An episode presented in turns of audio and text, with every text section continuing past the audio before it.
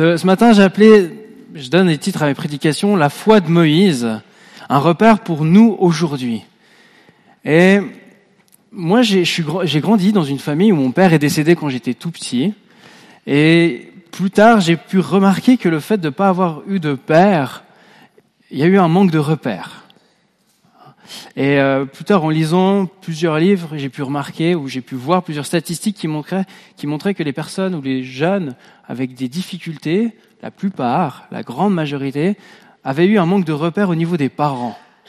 Un des parents qui n'était pas là, les deux, le père, la mère.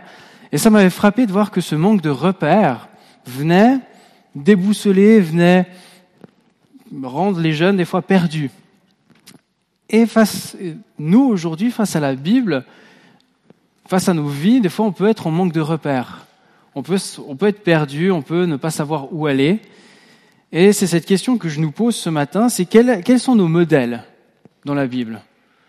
Qui, qui vous aimez bien? Quels sont vos personnages préférés? Paul. David. Élisée. Merci Myriam, Jésus. Je me disais qu'il allait arriver. Moi, un des personnages que j'aime énormément, c'est Moïse. J'aime énormément Moïse et j'aime Moïse parce que je, me retrouve énormément en lui. Pas parce qu'il est appelé ami de Dieu et que c'est l'homme le plus humble, hein, selon la Bible. Non, parce que Moïse, euh, au début de sa, au début de, de Exode, quand on le rencontre, il a de la peine à parler, il a plein d'incertitudes, il a énormément de doutes sur qui il est, sur ce qu'il est capable de faire ou pas. Et en fait, je rencontre, je vois, je, je, je rencontre un Moïse qui est fragile, imparfait, mais qui a envie de servir Dieu. Et en fait, je me reconnais énormément dans, dans ce Moïse-là. Moi, j'ai de la dyslexie, donc euh, je vais vous lire des textes. Si d'un coup ça, je m'arrête parce que du coup, j'arrive pas à lire, c'est normal. J'essaye. Et quand je, vois Moïse qui dit mais j'ai de la peine à parler, je dis mais moi aussi j'ai de la peine à parler en fait. Et je me reconnais en lui. Et, je me dis mais quels sont nos modèles dans notre foi, dans nos vies? Quels sont vos modèles aujourd'hui qui vous aident à avancer? Et je réalise qu'on a toujours besoin de modèles. Il y a, dernièrement, je me suis mis un peu plus au fitness. Ça se voit. Non, voilà. Et même, même quand je suis au fitness et que je fais mes exercices, je réalise que je cherche des modèles. Je cherche des gens, je regarde et je vois un gars faire un exercice et je regarde exactement ce qu'il est en train de faire et j'essaie de le copier, de comprendre ce qu'il fait, d'aller vers lui, de lui poser des questions. J'ai besoin de modèles. Je cherche un modèle pour apprendre, pour m'améliorer, pour savoir comment faire lorsque j'aurai besoin de développer ce, ce muscle-là ou que j'aimerais faire ce que lui fait. Et ce matin, Moïse, un modèle, dans sa vie, donc Moïse a vécu plein de choses, mais j'aimerais qu'on puisse s'arrêter sur un aspect particulier de la vie de Moïse, où il va nous apprendre quelque chose d'important. C'est Moïse et le peuple hébreu dans le désert. Donc, pour vous mettre un petit peu de contexte euh, à qui est Moïse, à, à ce qui, euh, où on va être, Moïse est une personne qui est appelée par Dieu pour délivrer son peuple d'Égypte, qui est devenu esclave des Égyptiens depuis 400 ans. Et Moïse est un Hébreu, sera est, élevé par euh, euh, la fille du Pharaon. Il va s'enfuir parce qu'il aura tué un Égyptien. Et puis Dieu, 40 ans plus tard, après tous ces événements-là, va le rappeler parce que son peuple appelle à la délivrance, appelle au secours. Et du coup, euh, Dieu dit à Moïse, c'est toi que j'envoie et tu vas aller délivrer mon peuple. Il arrive, il y a les dix plaies d'Égypte, hein, vous voyez le prince d'Égypte, ce dessin animé incroyable. Et puis, euh, si vous ne vous voyez pas, il, se trouve sur Internet, vous tapez le prince d'Égypte, il y a des super chansons. Je vais pas chanter parce que je chante aussi faux. Alors, euh, il, il arrive, il libère le peuple hébreu d'Égypte, ils sortent, il y a un super miracle qui se passe très connu de tout le monde, enfin d'énormément de personnes. Ils séparent la mer en deux, ils traversent la mer, ils arrivent dans le désert et c'est le happy end. Non, c'est pas vrai. c'est là que ils arrivent dans le désert et c'est là que Dieu travaille son peuple. Parce que pour bien comprendre, ça fait 400 ans qu'ils sont esclaves. 400 ans que ça passe, de génération en génération, ils ont plus de liberté, plus de règles. Ce sont plus des êtres humains pour les, ça n'a jamais été des êtres humains pour les Égyptiens. Donc quand ils sont délivrés des Égyptiens, le désert sert comme lieu de formation. Le désert, Dieu va l'utiliser pour mettre des règles, pour leur redonner un fonctionnement en tant que, que peuple, en tant qu'individu. Ils vont lui donner les dix commandements. Aujourd'hui, on les connaît, on voit, on, quand on nous dit euh, le commandement tu ne tueras point, on se dit oui, c'est une bonne idée. Mais pour l'époque, c'était quelque chose de complètement nouveau, personne ne savait, il n'y avait plus rien. Et en fait, ce temps de désert, Dieu vient remettre tout ça en place. Et donc, on arrive là-dedans, et puis le peuple hébreu apprend à vivre avec Dieu, et Moïse est là comme le guide. Donc, comme je vous l'ai dit, on arrive à un moment donné où ils sont libérés du peuple de, du peuple euh, d'Égypte. Ils partent et ils arrivent devant la mer. Ça sera mon premier texte que je vais vous lire ce matin. Ils arrivent devant la mer. Ils sont, ils sont dans un cul-de-sac. Il y a les, Égyptiens qui arrivent. Donc Dieu vient de faire dix dix preuves qu'il est le Dieu au-dessus de tout autre Dieu égyptien qui peut délivrer le monde.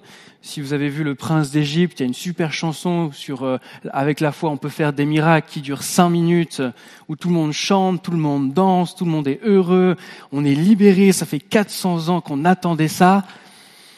Ils partent, ils arrivent à la mer, ils voient les Égyptiens arriver et voilà ce qu'ils disent. Exode 14, versets 11, 12. Puis ils se tournèrent contre Moïse, donc le peuple hébreu, et lui dirent, N'y avait-il pas assez de tombeaux en Égypte pour que tu nous emmènes mourir dans le désert? Pourquoi as-tu voulu nous faire sortir d'Égypte? Nous, nous, nous te l'avons bien dit lorsque nous étions encore là-bas, laisse-nous tranquilles, nous voulons être esclaves des Égyptiens, car mieux vaut pour nous cela que de mourir dans le désert. Ah C'est intéressant de voir que le peuple hébreu va devoir apprendre quelque chose de, fondamental avec Dieu, parce que ce discours-là, on va le retrouver plusieurs fois. Ça, c'est Exode 14. Exode 15, on va voir que le peuple va encore se plaindre, va encore faire le même discours. Exode 16, tu peux passer, je vais vous lire, va faire la même chose. Donc toute l'assemblée des Israélites murmura contre Moïse et Aaron dans le désert. Les Israélites dirent, pourquoi ne sommes-nous pas morts dans la main de l'Éternel en Égypte quand nous étions assis près des marmites de viande, quand nous mangions du pain à satiété? Au contraire, nous avons, vous nous avez conduits dans ce désert pour nous faire mourir de faim, toute cette assemblée. On voit que, et je vous lis le dernier texte qui reste dans cette idée-là, Nombre 11, 4 à 6, donc on est dans le livre d'Exode qui nous raconte le, voyage de, des Égyptiens, euh, des Hébreux. Nombre raconte aussi euh, cette même histoire. Et Ombre 11, versets 4 à 6 nous dit, le, le ramassis des gens qui se trouvaient au milieu d'Israël fut saisi de convoitise, et même les enfants d'Israël recommencèrent à pleurer et dire, Qui nous donnera de la viande à manger? Nous nous souvenons des poissons que nous mangions en Égypte et qui ne nous coûtaient rien des concombres, des melons, des poireaux, des oignons et des aules. C'est juste J'ai essayé de lire plusieurs fois ce mot. Des os Des os. Maintenant, notre âme est desséchée. Plus rien. Nos yeux ne voient que la manne. C'est des textes où on voit les gens, on voit le peuple hébreu se plaindre de leurs conditions alors que Dieu les délivre. Heureusement, aujourd'hui, on n'est plus comme ça. On les voit, on les voit être dans cette attitude-là. Si on est dans Exode, ils sont en train de se plaindre parce que les Égyptiens arrivent, ils se plaignent. Moïse va demander à Dieu de faire quelque chose, la mer va s'ouvrir, ils vont réussir à passer. Juste après, ils vont de nouveau se plaindre parce qu'ils ont faim. Euh, Moïse va prier, il y a la manne qui tombe du ciel, donc c'est comme euh, le texte dit, c'est comme des graines de coriandre qui, qui est là, c'est une pellicule, c'est là, faut les servir. Dieu donne à manger de manière miraculeuse et Nombre nous dit, oui, mais bon, moi, les, Égyptiens, les Hébreux disent, oui, mais bon, la manne c'est bien, mais moi, mes concombres, il me manque. Je veux mes concombres. Et c'est une réalité que, que le peuple hébreu voit, c'est que dans la difficulté, mon passé me semblera toujours meilleur qu'en réalité. Dans ces textes-là, le peuple hébreu occulte complètement l'idée qu'ils étaient esclaves. Complètement oublié l'idée qu'ils étaient même plus traités comme des êtres humains, qu'ils avaient aucun droit, qu'ils avaient rien du tout, qu'ils souffraient le martyr et qu'ils étaient très très très loin des promesses de Dieu. Là, tout ce qui leur importe, c'est leur concombre. Ils rêvent de leur concombre. Ah, un concombre, ça serait tellement bon. Je rêve de concombre. Seigneur, pourquoi tu nous donnes pas des concombres? Un peu de viande, Seigneur, un peu de viande dans ce, dans ce désert. La, la manne, c'est sympa, mais on veut un peu de viande. Deux, fait tomber de la viande. Il y a des cailles qui viennent, et elles viennent, ils ont de la viande, ils font un barbecue géant. Et ça suffit toujours pas. Ah! Et ils sont dans cette attitude-là. Et finalement, leur passé leur ment. Leur passé semble toujours mieux que le présent. Pourquoi? Parce que leur passé est toujours une option pour eux. Ils se disent, peut-être que vous avez déjà eu cette pensée, c'était mieux avant quand même. Hein, ok, on était esclaves, mais c'était quand même mieux avant. On avait au moins, on avait de quoi manger. Au moins, c'était plus facile. Non, c'était pas plus facile. Le passé ment. On est, quand on est dans ces difficultés, quand, Dieu nous envoie et quand on prie et qu'il nous envoie dans, dans notre appel, des fois c'est plus difficile que le passé, plus difficile que le confort dans lequel on était. Et d'un coup, notre passé nous semble beaucoup plus simple, beaucoup mieux que ce qu'on vit aujourd'hui. Il faut pas oublier, je pense que quand ils prient, les, les, Hébreux prient, ils disent Seigneur, délivre-nous. Moi, je m'imagine dire Seigneur, délivre-nous. Moi, je m'imagine que, en fait, ma situation, elle bouge pas. On reste en Égypte, c'est le pharaon qui part, le peuple prend le pouvoir et l'Égypte devient le nouveau Israël. Voilà, ça, ça c'est le, plan le plus facile. Et quand je dis Seigneur, délivre-nous, bah, je m'attends pas en fait à sortir d'Égypte et à vivre tout ça, à apprendre à être un peuple et d'un coup à vivre quelque chose de nouveau. Mais Dieu est pédagogue et du coup quand on fait des prières nous aussi aujourd'hui, souvent on s'attend à, à, recevoir le résultat de notre prière et pas à ce que Dieu nous, nous envoie dans ce qu'on veut vivre. Je m'explique. Je redis une fois, je redis une fois. Quand on prie, Souvent, on croit que lorsqu'on va prier, on va recevoir le résultat de ce qu'on a demandé. Mais euh, souvent, Dieu nous envoie à travailler ce pourquoi on a prié. Je l'ai reformulé, hein, j'ai pas pu le dire exactement. Je m'explique. Un exemple simple, c'est qu'on peut prier, on peut dire Seigneur, j'aimerais être patient dans la vie. Donne-moi plus de patience. C'est un fruit de la, un fruit de l'esprit, la patience. Seigneur, donne-moi de la patience. J'aimerais être patient. D'accord? Et souvent, on s'attend à être plus patient. Comme ça, c'est un téléchargement, paf, je suis patient. Je m'énerve plus du tout. Moi, c'est bon, je tiens. Mais, en fait, c'est pas ça du tout. Dieu, mon Seigneur, travaille, enfin, c'est pas travaille ma place, donne-moi de la patience. Il dit d'accord. Bah, peut-être qu'au boulot, tu auras un collègue qui est énervant et qui va faire travailler ta patience. Et en fait, Dieu dit, bah, je t'apprends à être patient. Je t'apprends à être patient. Seigneur, je veux dépendre de ton amour. Ok, mais peut-être qu'il y aura moins de gens qui vont, qui vont te montrer qu'ils t'aiment pour que tu puisses voir que Dieu t'aime en, toutes circonstances. Et d'un coup, on réalise qu'il y a des prières qui, les prières sont dangereuses, les amis. Parce que quand on prie, Dieu nous, nous prend très au sérieux et dit, d'accord, mais je vais t'apprendre à vivre ce, ce, dont, ce dont tu pries. Je vais pas juste te donner ça comme ça. Et c'est ce que le peuple, le peuple dit, on veut être libre, on veut être ton peuple. D'accord. Mais alors, il faudra aller au désert il faudra travailler, il faudra apprendre de nouvelles choses. Le passé nous ment. Et donc, si on revient juste Exode 3, on va voir, parce que c'est quand même écrit, Exode 2, les versets 23 à 25, c'est. Donc on revient tout au début du livre d'Exode, juste pour bien vous montrer que longtemps après le roi d'Égypte mourut, les enfants d'Israël gémirent encore sous la servitude et poussèrent des cris. Ces cris que leur arrachait la servitude montèrent jusqu'à Dieu. Dieu entendit leurs gémissements et se, souvint de son alliance avec Abraham, Isaac et Jacob. Dieu regarda les enfants d'Israël et ils ont eu compassion. Ce verset-là montre simplement que c'est bien les, les enfants d'Israël, c'est bien Israël qui demande à Dieu d'être délivré.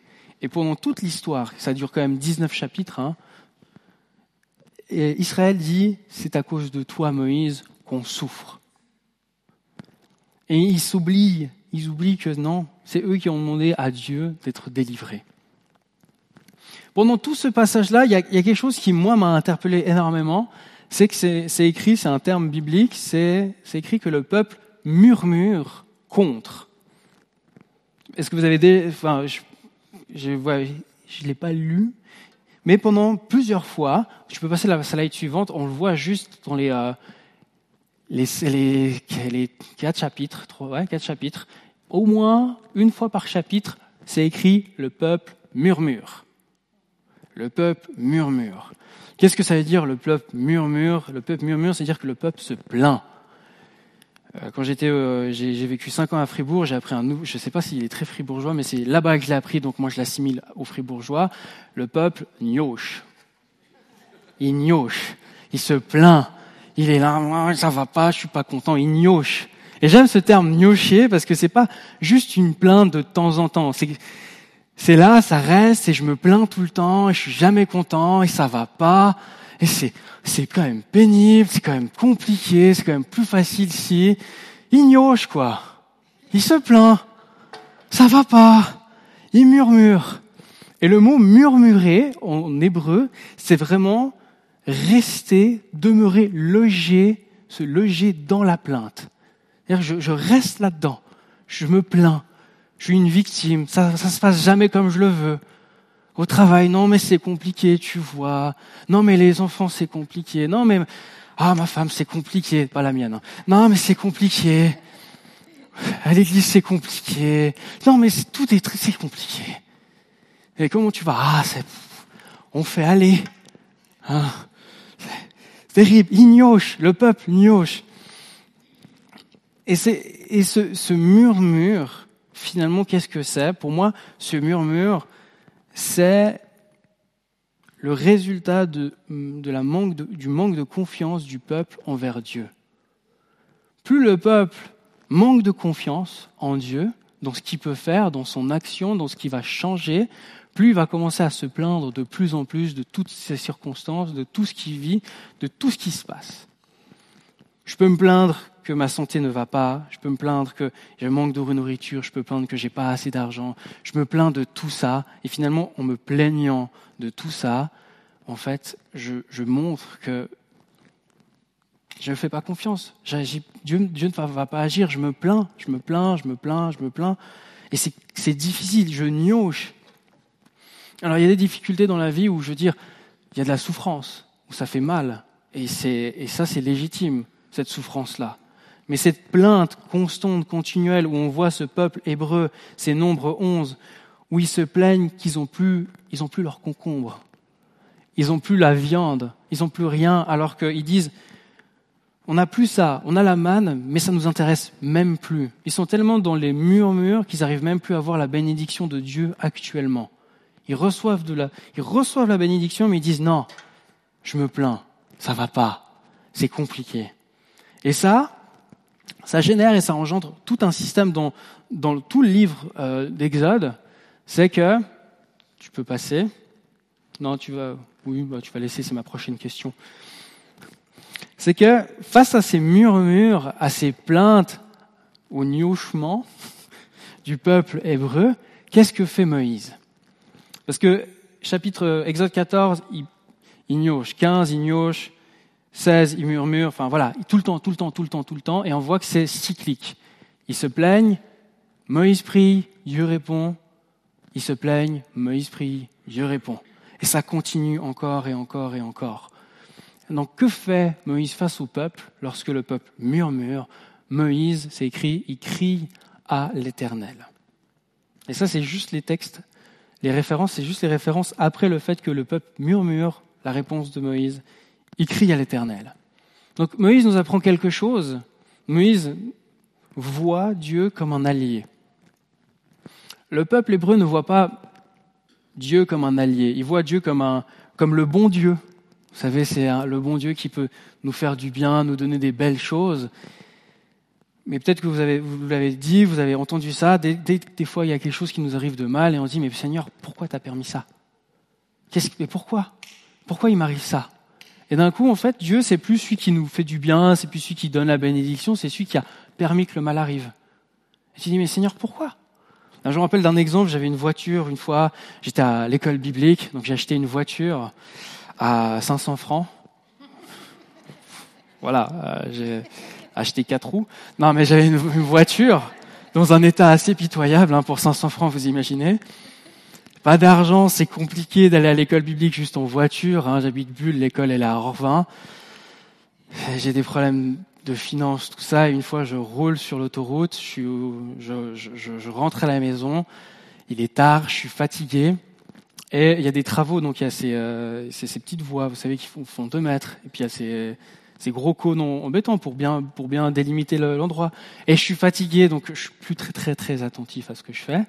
Et, et je commence un petit peu à dévier et j'ai mon rétro qui touche euh, ce bord-là. Et puis il se, il se ferme. Ça me réveille, ça me surprend et je me dis ça y est, j'ai cassé mon rétro. véridique, hein. Je m'énerve et je dis Seigneur, pourquoi t'as permis ça? C'est pas juste j'ai pas d'argent, déjà je suis en voiture, c'est compliqué. Seigneur, mais pourquoi tu permets ça? C'est quand même terrible, hein Alors que je suis fatigué, que j'ai fait mon erreur, je, vais, je commence à accuser Dieu. Seigneur, pourquoi? Pourquoi tu permets que ça m'arrive à moi? Et d'un coup, dans ma conception, Dieu n'est pas mon allié. Dieu est un bon Dieu, mais il va, il va retourner sa veste à un moment donné. À un moment donné, il va laisser quelque chose arriver de mal. Parce que si Dieu m'aimait vraiment, il n'y aurait rien de méchant qui m'arriverait. J'aurais que des bénédictions, on serait dans un monde de bisounours, tout se passerait bien. C'est pas ce que la Bible nous dit, c'est pas ce qu'il promet. Non, c'est pas ça. Moïse voit Dieu comme son allié. Et donc, face à toute l'adversité, face à tous les manques du peuple hébreu, Moïse fait une chose, c'est qu'il prie et il demande, il demande à Dieu de venir les secourir. Et du coup, Moïse nous apprend une chose. Et c'est ça que j'aimerais nous dire ce matin. Moïse nous apprend une chose, c'est que la prière d'une personne fait plus de bruit que un million de plaintes.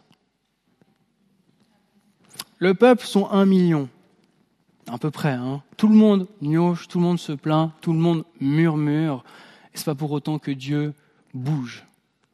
Ça ne suffit pas, c'est pas du chantage, ça ne sert à rien. Dieu se dit pas, ah, tout le monde se plaint, mince, il faudrait que je fasse quelque chose. Non, Dieu ne change pas, Dieu ne bouge pas. Il y en a un qui prie, Dieu agit. La prière d'une personne fait plus de bruit dans le ciel, fait plus de bruit que les plaintes de millions de personnes. Ma question c'est, face à ces difficultés, face des fois au manque qu'on a, est-ce qu'on se plaint ou est-ce qu'on prie? Qu'est-ce qu'on fait face à Dieu? Est-ce qu'on se plaint à Dieu de dire ça va pas, c'est difficile, c'est compliqué? Ou on dit Seigneur, j'ai besoin de toi. Est-ce que je vois Dieu comme mon allié ou je vois Dieu comme un Dieu qui est là mais je ne peux pas vraiment lui faire confiance? Est-ce que je murmure ou est-ce que je prie? Ça c'est la question. Et c'est ce que Moïse nous apprend parce que c'est ce que Moïse nous fait face à eux.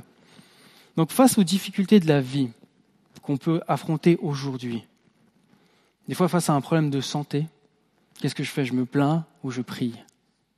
Face à des problèmes de travail, je fais quoi? Je me plains ou je prie? La prière va engendrer la confiance qui va générer chez Moïse plus de prières. Le manque de confiance va générer des murmures qui vont juste générer plus de murmures et plus de plaintes. Le peuple hébreu doit apprendre à faire, à voir Dieu comme son allié en toutes circonstances. Et pour nous, la bonne nouvelle aujourd'hui, c'est que Dieu est notre allié. Au travers de ce que Jésus fait à la croix, on est réconcilié avec Dieu le Père, on est réconcilié avec Jésus, et il est notre allié.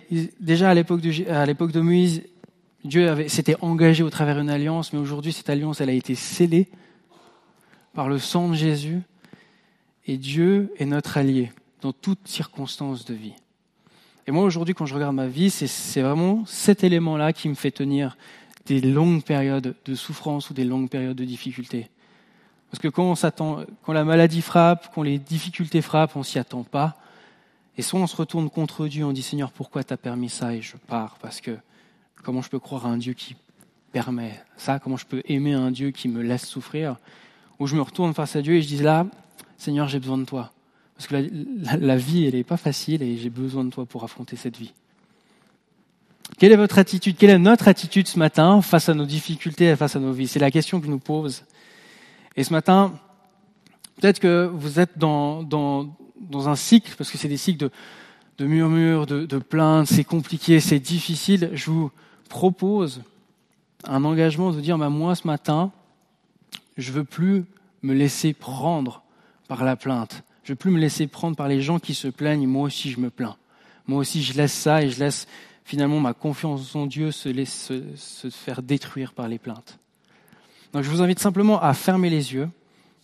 Ce matin, je veux juste vous inviter, si vous voulez dire à Dieu ce matin que on le considère, que vous le considérez comme votre allié, que vous le considérez comme étant celui qui sera toujours à vos côtés, que c'est lui la personne de référence dans votre vie, moi, je vous invite simplement à, mettre une main sur votre cœur, comme un geste de dire Seigneur, moi, mon cœur, je le, le donne, je veux mettre, je te je veux faire alliance avec toi. Et je vous invite simplement à faire ça comme un signe et juste dire oui, je veux faire alliance, je veux être, je veux que tu sois mon allié et je veux plus me plaindre et manquer cette confiance que, manquer ces occasions de, de, de, de vivre avec toi. J'ai simplement prié. Seigneur Jésus, je te prie que tu viennes, tu viennes au secours des fois de, de notre manque de foi, de notre incrédulité. Et, euh, et aujourd'hui, on peut, on reconnaît que oui, dans notre vie, dans, dans, dans nos circonstances, on a, on a manqué de foi, on a manqué de confiance en toi. On s'est plaint, on s'est contenté simplement de se plaindre et, et ce matin, on veut, on veut te dire qu'on veut te faire confiance, que on te considère comme notre allié et que tu es celui qui va toujours prendre soin de nous et qui va toujours venir nous amener là où tu, nous, où tu as prévu, qui va nous sortir de nos difficultés, qui va nous donner ce dont on a vraiment besoin. Merci Jésus pour euh, l'alliance que tu fais avec nous. Amen.